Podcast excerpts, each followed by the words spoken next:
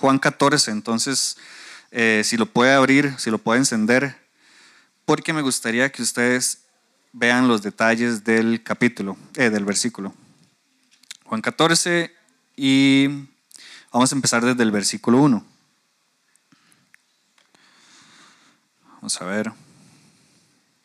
Entonces, eh, series semanas anteriores, por si es la primera vez que viene, hablamos sobre Juan 14, 6 yo soy el camino, la verdad y la vida, le estaba diciendo Jesús a, los discípulos. Sacamos un fin de semana para hablar sobre qué significa Jesús como camino, qué significa Jesús como verdad, qué significa Jesús como vida. Y ahora viene la parte B de Juan 14, 6. ¿Quién se recuerda qué es lo que sigue? Yo soy el camino, la verdad y la vida. Y nadie puede ir al Padre, nadie viene al Padre si no es por medio de mí. Entonces hoy me tocó hablar sobre nadie va al Padre si no es por medio de mí. Em, y le puse una sola ruta. Eh, este es, son, son como, palabras que se me venían como la única ruta. Eh, nadie puede ir al Padre, nadie, nadie, va a ir al Padre si no es por medio de mí. Y la próxima semana empezamos eh, la parte, la segunda parte de esta serie, que es como para la primera esta que estamos viviendo, eh, experimentando, conociendo, es para conocer más a Jesús. Y la que viene es mucho más práctico porque son los mandamientos resumidos de Jesús. Jesús resumió la ley con amen al Señor su Dios, con toda su alma, con todo su corazón, eh, con toda su mente y amen a su prójimo como ustedes mismos. Igual vamos a sacar fin de semana tras fin de semana para hablar sobre mente, para hablar sobre ser, para hablar sobre em, corazón hablar sobre prójimos y hablar sobre nosotros mismos. Pero recuerden que la otra semana hay paseo, así que eh, jale pasear.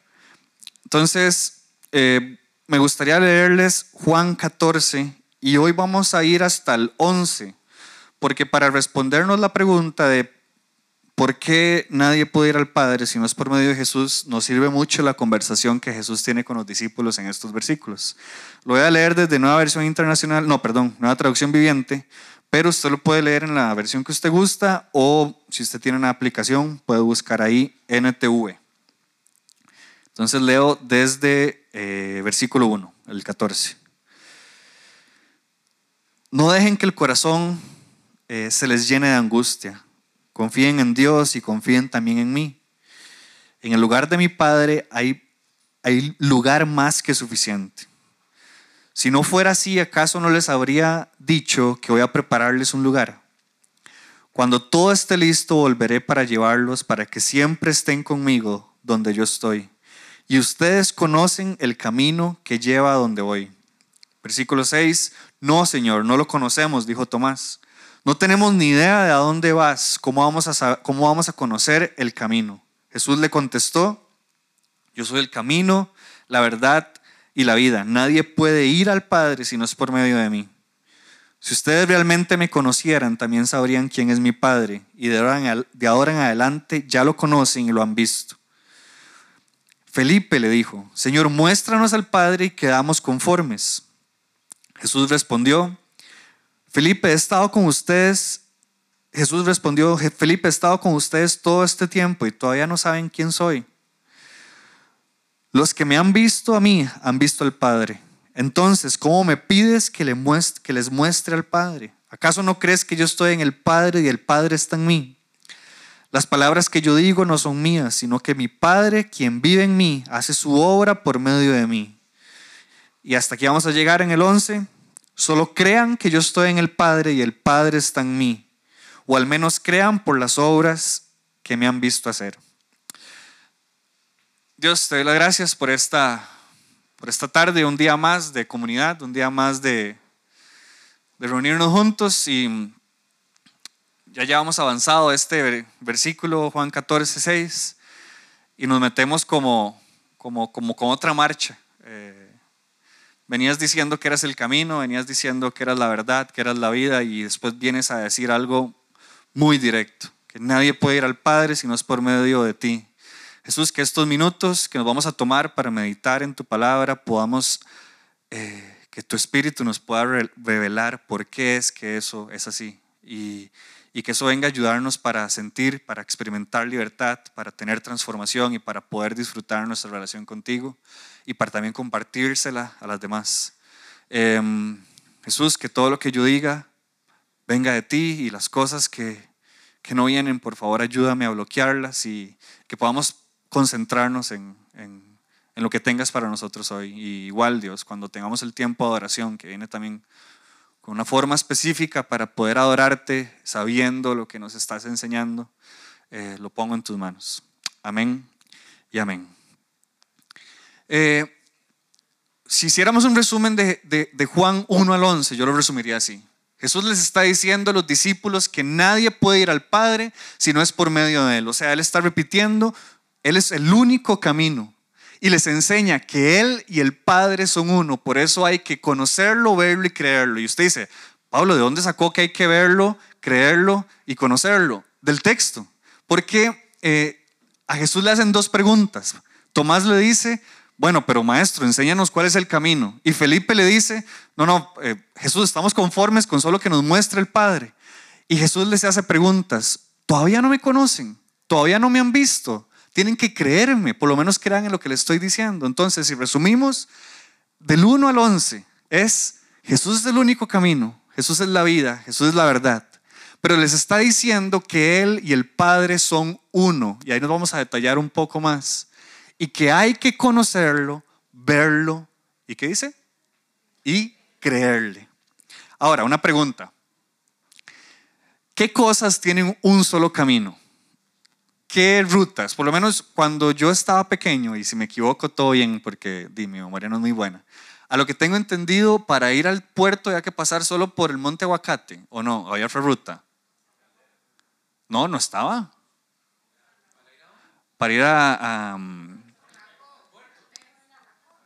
ajá. Y no es el monte Aguacate. Jacob.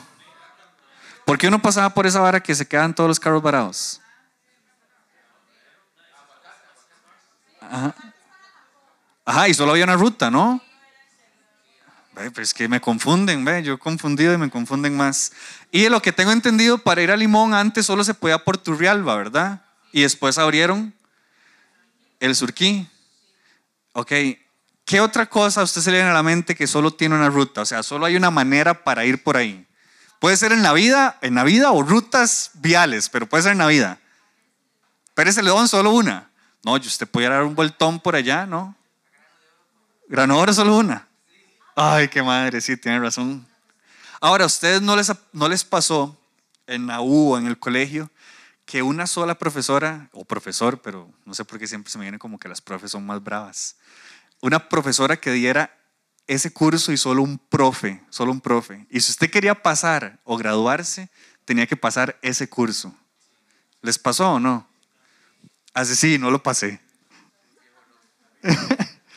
¿Qué otras cosas? No hay más cosas que solo tengan una vía. Eh, me recuerdo muy pequeño que donde mi, vivía mi abuelita, solo había una ruta de bus y el bus pasaba como una vez cada hora, hora y media.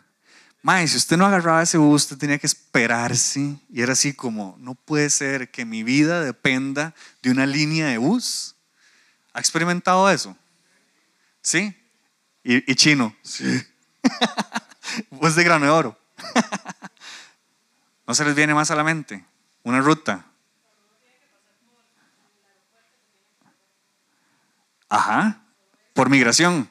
Si usted no puede decir, no, no, hoy no voy a pasar por migración y voy a agarrar un bus, eh, un avión, Roland. Un operador de celulares. ¿En serio? Wow. Y ahora ustedes se lo dan en cada esquina la línea. Qué interesante. Bueno, pero tiene demasiado que ver, tiene demasiado que ver con el tema. Porque Jesús dice hace dos mil años, Solo hay una manera para ir al Padre. ¿Y cuál es? Por medio de Él. Ahora, que Jesús haya dicho eso es lo más loco que pudo haber dicho una persona hace dos mil años. Que Jesús diga, hey, si ustedes me están viendo a mí, es como si estuvieran viendo al Padre, para los judíos eso era como, vea, la gente se rasgaba las vestiduras así, de la clase de blasfemia. Pero hay que entender un toque, y me gustaría entonces que nos pongamos en el papel que estamos hace dos mil años, que Juan, en el Evangelio de Juan, desde el capítulo 13 al 17, el discípulo de Jesús, hasta, hasta él se autonombra, ¿cómo es que se denomina Juan? El discípulo amado. Qué de puña, hay que ser muy seguro para decir eso, ¿verdad? Eh, el discípulo amado de Jesús agarra del capítulo 13 al capítulo 17, y a mí me encantan esos capítulos, la última cena de Jesús con los discípulos. Y él trata de narrar todo lo que Jesús les comunicó, ya sabiendo que Jesús lo venían a arrestar. Jesús dijo en su última cena, la última noche con los discípulos, cosas fundamentales sobre él. Jesús vivió con los discípulos tres años y se aguantó la última noche. Imagínese que usted le queda una última noche con alguien para comunicar algo. La pregunta es, si usted sabe que le queda una noche, un día con alguien y le quiere comunicar algo, ¿qué tipo de cosas le comunicaría? Chistes, noticias, ¿qué le comunicaría? Secretos. pucha. Bueno, aquí es mis cuentas bancarias, aquí están todas. Eh, no, mis deudas, mejor, aquí están todas mis deudas. Secretos, sí, gracias, don Rafa. ¿Qué cosas diría usted? No sé, póngase a pensar con sus hijos, con su esposo, con sus amigos.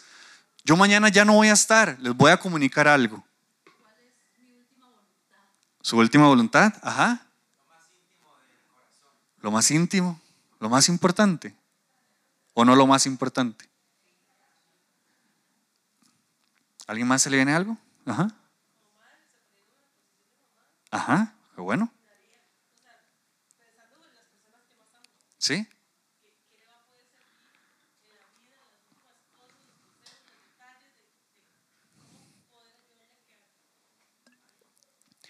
Para los que nos escuchan por grabaciones, porque no sé si han visto que en la grabación no se escucha cuando la gente habla. Demasiado bueno el ejemplo es pensar que voy a hablar con mi hijo o con mi hija en última noche las cosas más importantes, ¿verdad? Resumiendo. Consejos. Jesús sabe que esa es su última noche.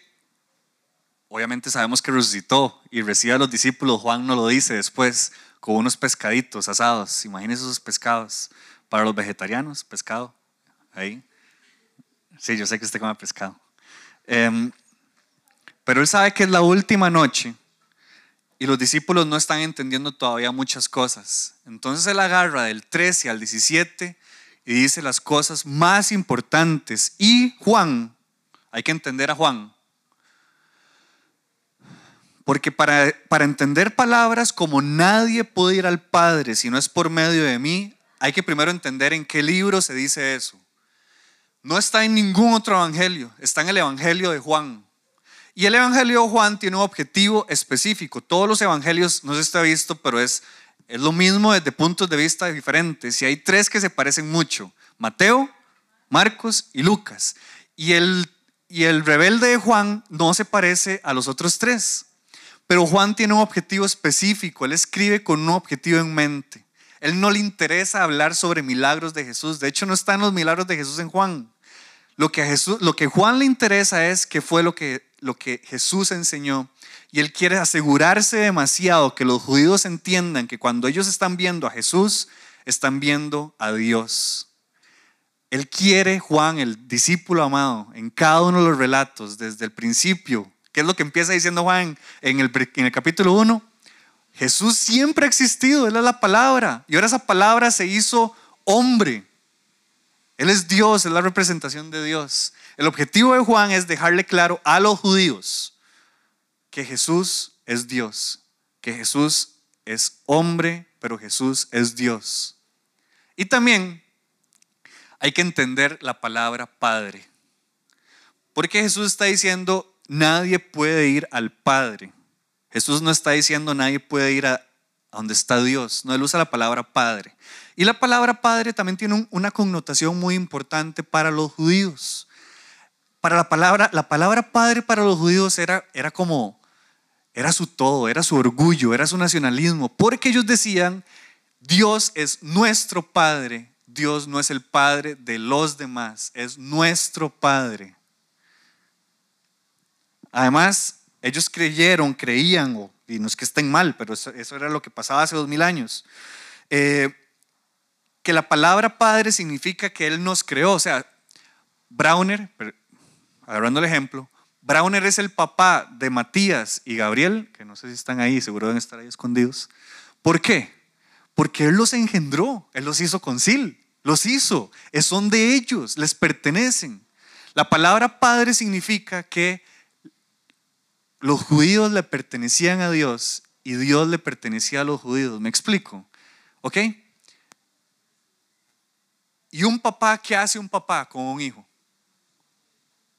¿Qué hace un papá con un hijo? Lo ama, pero ¿qué más cosas, no, sé, como cotidianas? Lo cuida, lo alimenta, lo protege, lo disciplina. Todo, eso, todo eso está en el nombre de Padre. Además hay, que recordar algo, no se puede nombrar el nombre de Dios. Hace dos mil años no se puede decir el nombre de Dios. Dios era, era innombrable. Entonces la, la forma para decirle a Dios es Padre. Todo eso significaba Padre. Y Jesús está diciendo, nadie puede ir a eso si no es por medio de mí. Y también hay que recordar algo importantísimo. ¿Cuál es la apariencia de Dios? ¿Cómo es Dios? Pero, ¿cómo era en el Antiguo Testamento? ¿Cómo se manifestaba Dios? Era invisible. Se le conocía como el Dios invisible. Nadie, nadie pudo haber visto a Dios. ¿Quién se le acercó más? Moisés, ¿y qué le vio? digamos que a la espalda. La espalda, ¿cómo es que le dicen a, los que no tenemos trasero? La, espalda larga. Eh, la. Moisés le dice, hey, y cuando me digan quién es, ¿cómo voy a saber si yo no sé cómo es usted? Y Dios le dice, ok, voy a dejar que usted me vea la espalda. Y varios profetas dicen que vieron los destellos. Dice Isaías que él tuvo que cubrirse porque sus ojos no podían aguantar cuando pensó que estaba viendo a alguien en el trono. Y Jesús está diciendo, el que me ve a mí es como estar viendo a Dios. para eso para los judíos es como suave un toque, ¿no? ¿Cómo usted me está diciendo eso? Esa irreverencia en ese momento es como que yo les diga a ustedes, hey, ustedes me tienen, me han conocido hace tanto, pero yo quiero comentarles que yo soy la persona del Espíritu Santo hecho carne. ¿Qué harían ustedes? es como,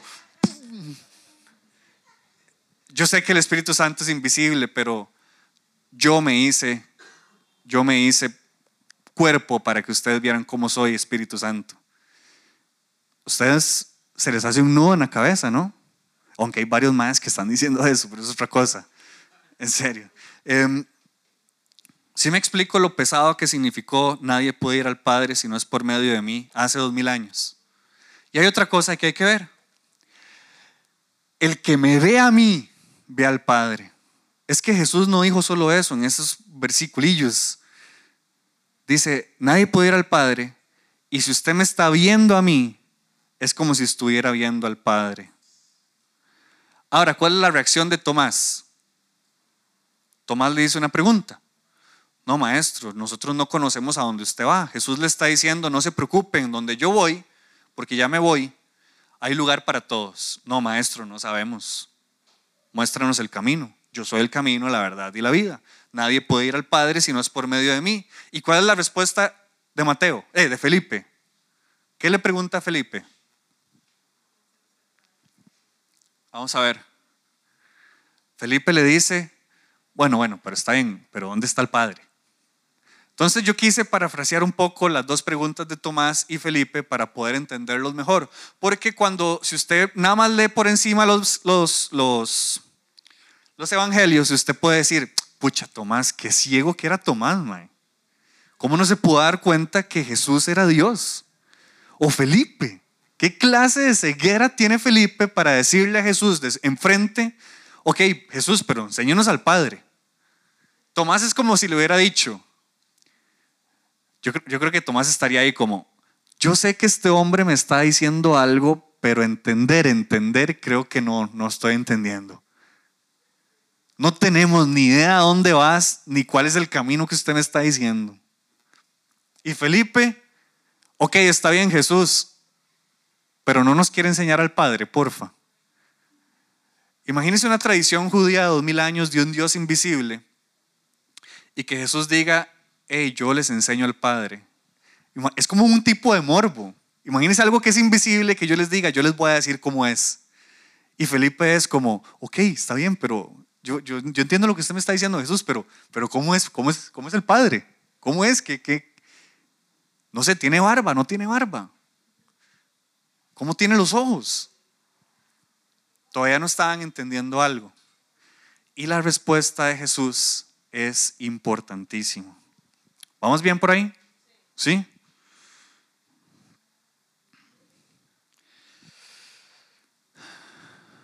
Tomás y Felipe están entendiendo que Jesús es el camino, la verdad y la vida.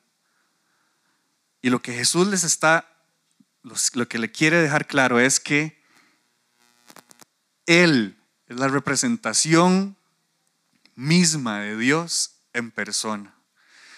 Ve, yo puedo, no, no puedo, porque uno ocupa saber un montón, pero ya solo hablar de eso, uno puede hablar horas al respecto de un Mesías que era esperado, un Mesías que era anunciado, un Salvador.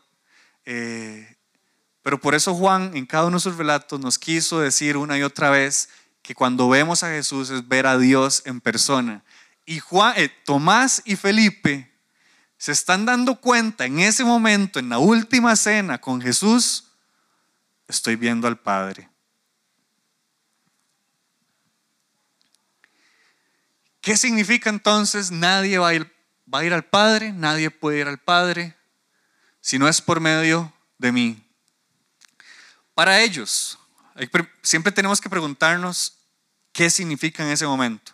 Para ellos significa totalmente algo revolucionario en sus tradiciones espirituales, sus tradiciones eh, religiosas de estar comunicándose con alguien que es invisible, con alguien que viene en un momento específico, con alguien que tiene, ha guardado silencio por años. Hay unos 400 años en silencio.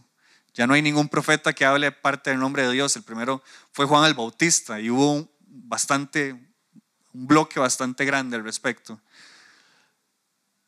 Que Dios ahora se manifiesta de una forma nueva. Él siempre ha estado pero él decide interrumpir la historia a partir de hace dos mil años. Jesús siempre ha existido. Pero dicen también las escrituras que vino en el momento justo para salvar a la humanidad. Y eso es algo totalmente en contra de lo que creían los judíos.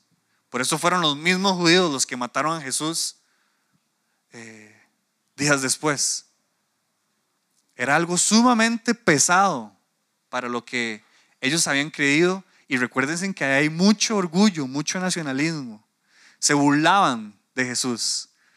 Y ustedes conocen un montón todo lo que Jesús pasó y cómo lo castigaron por lo que él se expresó. Entonces para ellos, ¿qué significa? Que ahora, ahora Dios se manifiesta de una forma nueva y eso va totalmente en contra de lo que hemos pensado o hemos creído que es nuestra relación con Dios. ¿Y qué significa para nosotros que nadie puede ir al Padre? Bueno, es prácticamente muy, no, prácticamente no, pero se parece mucho a lo que significó hace dos mil años. Ahora, Roland decía que antes solo había una manera para tener celular, antes solo había una ruta para ir al puerto, aunque existieran más, hagamos que solo había una, para que me sirva el ejemplo.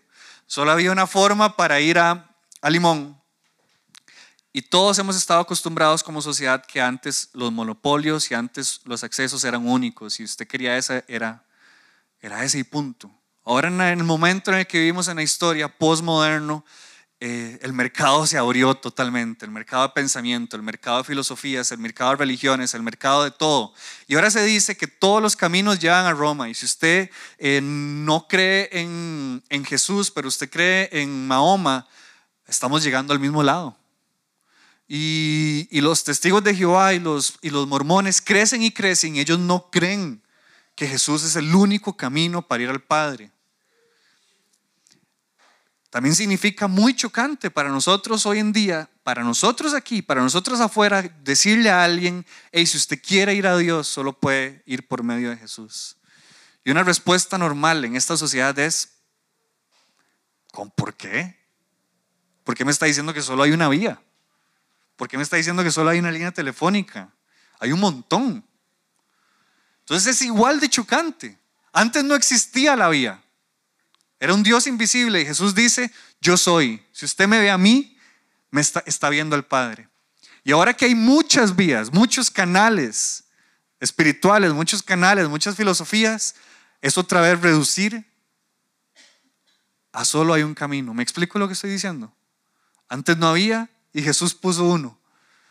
Ahora los humanos, los seres humanos creen que hay miles. Y otra vez el cristianismo dice, no, solo por medio de Jesús podemos ir al Padre. Puede sonar algo presuntuoso que se creen los cristianos diciendo que solo por medio de ellos podemos estar con el Creador. ¿Se recuerdan que es Padre? Fundador, Creador, Protector, Dueño, Señor. ¿Por qué los cristianos dicen que solo hay un camino? ¿Qué, qué, se les ocurre? Y es que entonces, bueno, espero que ustedes lleguen a esa conclusión, no voy a decirlo todavía. Em, puede sonar legalista, puede sonar, todo, esa palabra está bien, totalitarista. No, sí, qué salvada, no la busqué, me mandé nada más. Em,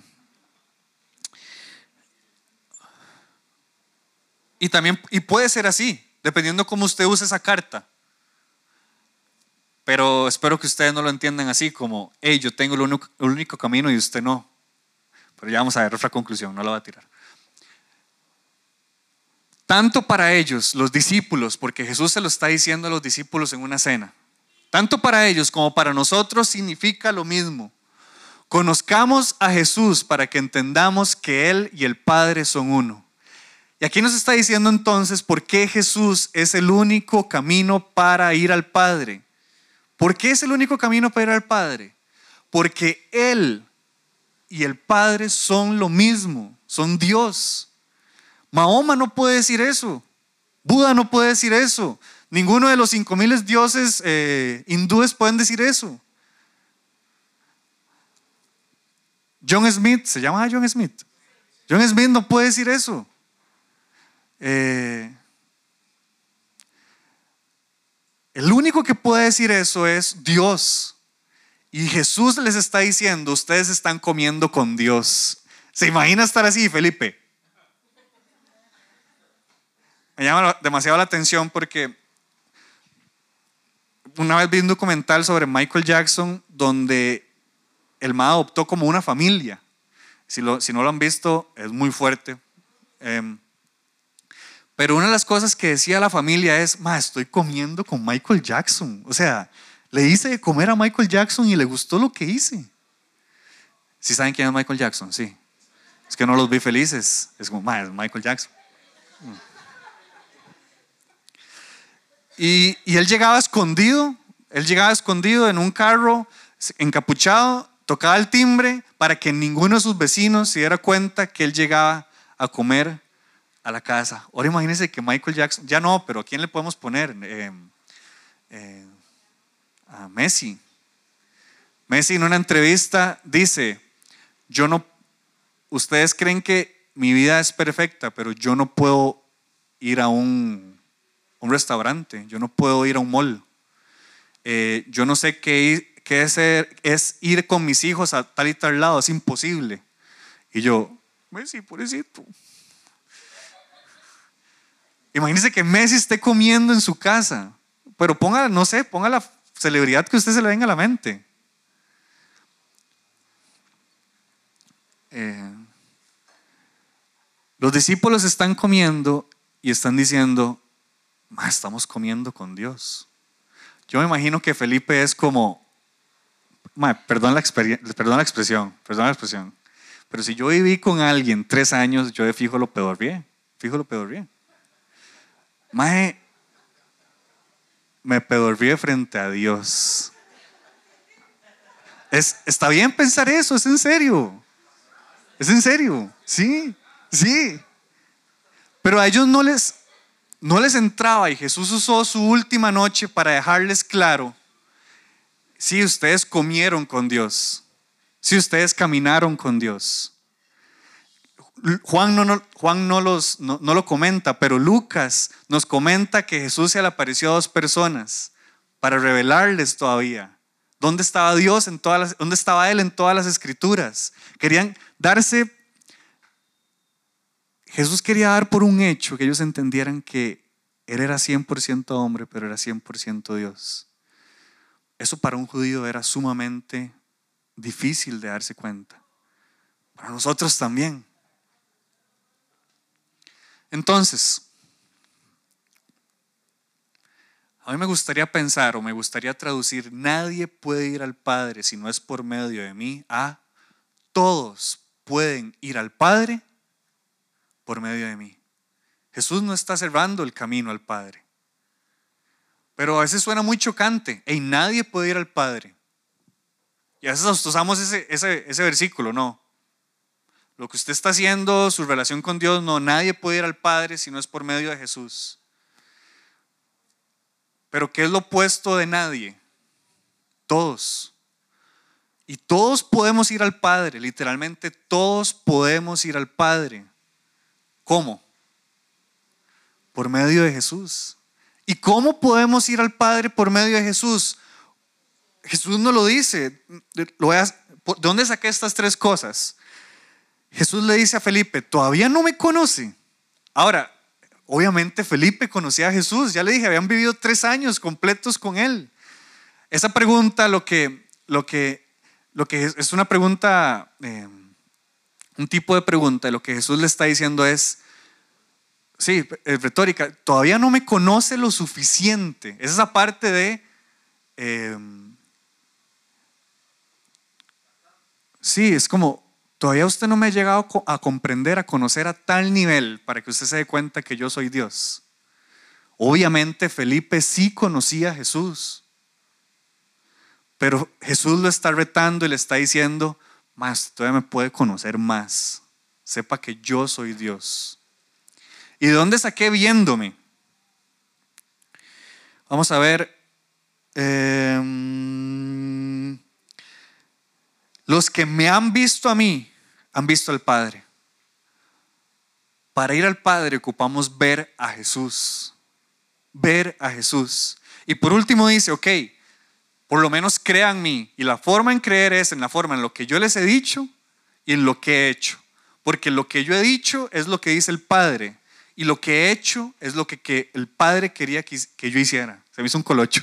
Pero ustedes entendieron. Si no, Espíritu Santo.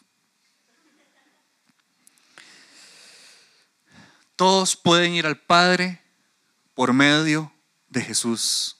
Todos pueden ir al Padre por medio de Jesús. Entonces, les dije que desde el 13 al 17 es la última cena con los discípulos. Y Jesús no solo toca el tema de la unión, pero no el pasaje que nos tocaba. El pasaje que nos tocaba es nadie puede ir al Padre si no es por medio de mí. Pero más adelante en los capítulos Jesús lo explota a otro nivel.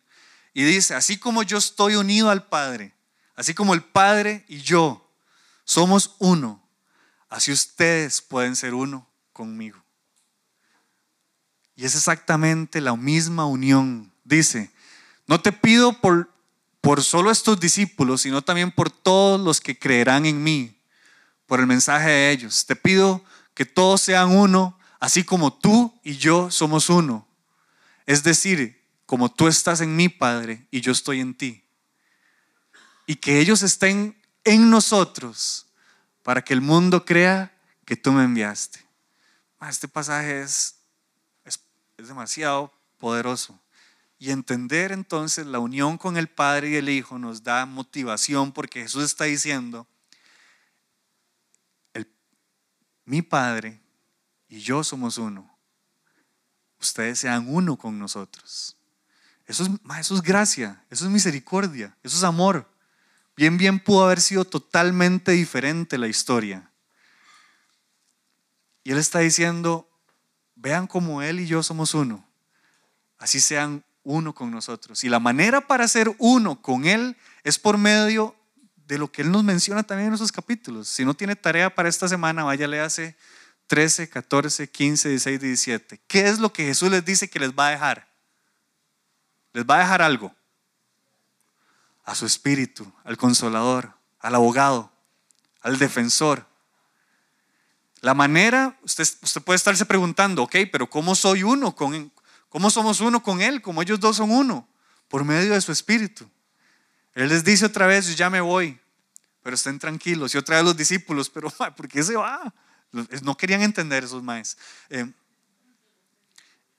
y nosotros entendemos que entonces, como el Padre y el Hijo son uno, nosotros podemos ser uno con ellos. Y vea que está en plural. No es como, ok, yo soy uno con, con Dios. Si ustedes no son uno, a mí no me importa, yo soy uno con Dios. ¿Qué es lo que dice Jesús? Que todos todos. Un cuerpo, no individuos, sino cuerpo. Sean unidos con Él y sabemos que es por medio del Espíritu Santo. Antes está hablando de la vid, eh, como si fuéramos pámpanos, como si fuéramos uvas pegadas a un racimo.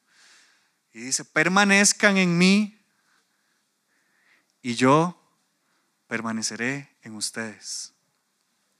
Entonces aquí entendemos que Jesús no solo deja claro que Él y Dios son uno, sino que Él quiere que nosotros seamos uno como Él y el Padre son uno. ¿Sí me explico? Para terminar, lo resumo así entonces. Todo esto que les estoy diciendo es el Evangelio. Dios por un tiempo se manifestó como el Padre de Israel. Él solo era el Padre de Israel. el Dios invisible. Y por amor se puso un rostro para nosotros verlo. Un acceso para que nosotros, para que todos nosotros, dice Pablo, si ustedes gentiles deberían darle gracias a Dios porque ustedes son injertados. Ustedes son, no sé, como, eh, es como, ok, vengan, vengan, ustedes también los vamos a adoptar. Porque era para los judíos. Y ahora Dios se manifiesta de forma visible por medio de Jesús. Él es la representación de Dios para todo el mundo. Se hizo hombre para salvarnos. La razón por la que Jesús se hizo hombre era porque ocupábamos un Salvador. Y por medio de Él, su sacrificio y su resurrección, podemos tener acceso al Padre. Hubo un momento donde el Hijo y el Padre se separaron. Ellos eran uno, ¿se recuerda? Son uno. Siguen siendo uno. No me maten. Pero hubo un momento donde ellos se separaron. ¿Cuándo fue? Dice Jesús, Padre, ¿por qué me has abandonado? Se rompió. Dios rompió esa unión porque todos los pecados nuestros, pasados, presentes y futuros, cayeron en Jesús. Y Jesús, Dios mandó a su Hijo, y Jesús aceptó el sacrificio. Y si ellos eran uno por ese momento, ellos se separaron para salvarnos a nosotros, para salvarnos. ¿Qué hacemos entonces? ¿Qué hacemos con esta verdad? ¿Qué hacemos con el Evangelio? Dice Pablo en 2 Corintios 5:15. Él murió por todos para que no, para los que, no dije nada. Él murió por todos para que los que reciben la nueva vida en Cristo ya no vivan más para sí mismos. Más bien vivirán para Cristo quien murió y resucitó por ellos. Los que entendemos que Jesús es Dios hecho hombre que Dios y el Padre son uno y que Él quiere que nosotros seamos uno con Él por medio de su Espíritu, ya no vivimos para nosotros mismos. Vivimos para Dios. Porque Jesús vino aquí para darse a todos. Él es nuestro ejemplo, no nos está pidiendo algo que no que él no haya hecho. Él se dio por todos. ¿Cómo nos damos por Jesús? Tres puntos reconociendo la unión de Jesús con el Padre, lo que Él hizo por nosotros, lo que Él hizo, lo que el Hijo hizo por nosotros. Lo que Jesús hizo en la cruz hace posible que yo me pueda unir a Dios. Y yo pueda vivir como Él quiere. ¿Cómo, quiere que, cómo Dios quiere que yo viva? No viviendo para mí mismo. No viviendo para mí mismo, viviendo para Cristo. ¿Qué más? Mi unión con Jesús va a ser que Él sea mi camino, mi verdad y mi vida. Y usted todavía tenía un enredo en su jupa de como, ok, pero ¿cuál es el camino? Si usted era un Tomás más, todos somos Tomás, todos somos Felipe. ¿Cómo es que hago Jesús mi camino, mi verdad y mi vida? Uniéndome a Él por medio de su Espíritu, reconociendo que Él es mi Padre, reconociendo que Jesús es Dios hecho hombre. Y mi unión con Jesús es la esperanza para mi vida de que no estoy solo el creador del universo se hizo hombre y dice, seamos uno, seamos uno. Eso es demasiado esperanzador, porque en su vida usted no va a estar solo, en mi vida yo no voy a estar solo, estoy pegado a Jesús por medio de su espíritu. Y en otras palabras, eh, Pablo dice, yo ya no vivo, sino que qué. Ahora Cristo vive en mí. Ya no vivo yo, Cristo vive en mí. Lo que era Pablo se, se vació y se llenó de Cristo. Y que siempre, así como le dijo a Felipe, siempre va a ir más profundo. ¿En qué sentido va a ir más profundo? Le dice Felipe, Dios, eh, Jesús a Felipe, Felipe, todavía no me conoce. Sí, Felipe sí lo conocía, pero esa pregunta significa, todavía me puede conocer más. Todavía puede ir más profundo. Dese cuenta que yo soy Dios.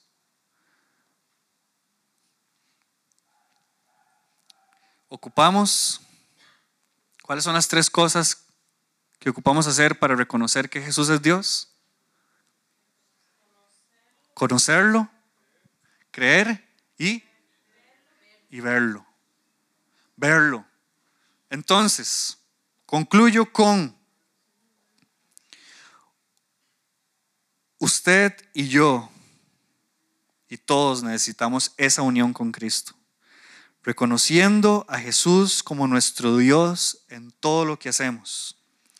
Él está aquí en este momento y está en nosotros, en esta historia, en esta vida. Disfrutemos a Jesús haciéndolo nuestro camino, nuestra verdad, nuestra vida. ¿Cómo? Lo que acabamos de decir, conociéndolo, viéndolo, creyéndole en cada parte de nuestra vida, en todo momento. Vea a Jesús en todas las áreas de su vida. Conozca a Jesús para todas las áreas de su vida. Hoy estaba en la conferencia, decía, Dios tiene respuesta para todo. Por cierto, qué conferencia más buena. Se la perdieron si no fueron. Fue muy bueno, era sobre el Evangelio. Hay una respuesta para todo en Jesús. Y si usted no sabe la respuesta para todo en Jesús, todavía puede conocer más. Veamos a Jesús en todo, en cada área de su vida, dónde está Jesús, porque usted y Jesús son uno. Porque el Padre y Jesús son uno y su Espíritu nos deja ser uno con Dios y el Padre. Tenemos la oración al final porque son canciones centradas en Jesús y van motivadas para conocer, para creer, para ver más y más a Jesús. Muy bueno, bro. Si eso fue lo que nos dijo Jesús en la última cena, bueno, se lo dijo a los discípulos, pero también llueve sobre nosotros, gracias a Dios por eso. Es porque era lo más importante que tenía que dejarlo claro. Ya no voy a estar más con ustedes y lo que quiero comunicarles es lo más importante. Yo soy Dios, ustedes están viendo a Dios y estoy aquí por amor, para salvarlos. Sí, señora. Que celebremos la recuperación, yo me ponía a analizar ahora con, con esta explicación que dio el compañero para poder vivir todo esto que explicaste ahora tenemos que trabajar primero, celebremos la recuperación. ¿Para qué? pienso yo, ¿verdad? Para poder tener limpio todo mi corazón de todos esos escollos que hemos tenido de la infancia para poder vivir esto, poder vivir esa, esto que nos explicaste hoy, que es lo que visualizo yo y no me puedo quedar callada porque cuando siento algo lo tengo que decir. Gracias por decirlo. Doña Nora se hubiera puesto muy feliz si la escucha, porque fue un buen anuncio. Y sí, la entiendo, pero ahí es, ¿sabe qué es lo, lo majestuoso, la gracia? Que dice Jesús, crean que yo soy Dios, crean que yo soy hombre, pero soy Dios. Yo ya habito en ustedes. O sea, el Espíritu de Jesús ya vive en nosotros. Que ocupamos transformación, ocupamos, eh, ¿cómo es que se llama? Recuperación totalmente. Pero es que eso viene en el proceso. Pero no es como, ok, transfórmese para que yo después llegue a habitar donde usted está. Gracias a Dios no, porque entonces nadie, nadie podría. Es, créame véame, conózcame y yo soy, que yo soy su Dios. Y entonces en el camino vamos a transformarnos juntos. ¿Tiene sentido? Y celebremos la recuperación, es, es excelente. Hoy estaba leyendo em, un, otro anuncio. Timothy Keller decía en, una enseñanza, ojalá todos pasemos por los 12 pasos. Sé que celebrando la recuperación es más que, que 12 pasos, pero todos necesitamos eso. Es, eh, nació para, para, para transformar y para ser más como Jesús. Y qué bueno. Eh, y así como celebrar una recuperación, así como tiempos, conexión, todo, lo que, todo eso sirve para conocer, para ver y para creer más en Jesús. ¿Cómo están? Los veo ruleados. Don Chino. ¿Sí? ¿Quiere micrófono? Para que escuchen la grabación, me imagino. Está bien, el jefe manda. Este, eh, sí, un comentario. Tal vez uno dice, bueno, sí, pero esos fueron los discípulos y uno tiende a menospreciarse como gentil, ¿verdad? Porque no me gustó como me trataste de gentil ahora. mentira. Pero es interesante que cuando Jesús resucita, Tomás todavía después no cree. Y dice, si no pongo los dedos en su llaga, ¿verdad? Todo ese tema. Y después cuando Jesús ya lo confronta, le dice, este, sí, soy yo, venga, toque, soy yo, ¿verdad? Y después de eso Jesús dice, bienaventurados los que no vieron y creyeron. Entonces nosotros somos más bienaventurados muchas veces que ellos que no creyeron.